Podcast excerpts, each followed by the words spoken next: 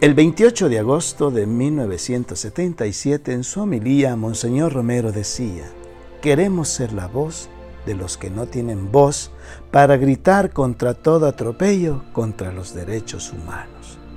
De esta forma, Monseñor Romero se consagra como el profeta del pueblo, como la voz de los sin voz, ese pueblo que es marginado, ese pueblo que es oprimido. Hoy también nos llama a nosotros como bautizados a que seamos la voz de aquellas víctimas que sufren el desalojo, que sufren persecución, que sufren humillación en los diferentes ambientes sociopolíticos y eclesiales de nuestra sociedad.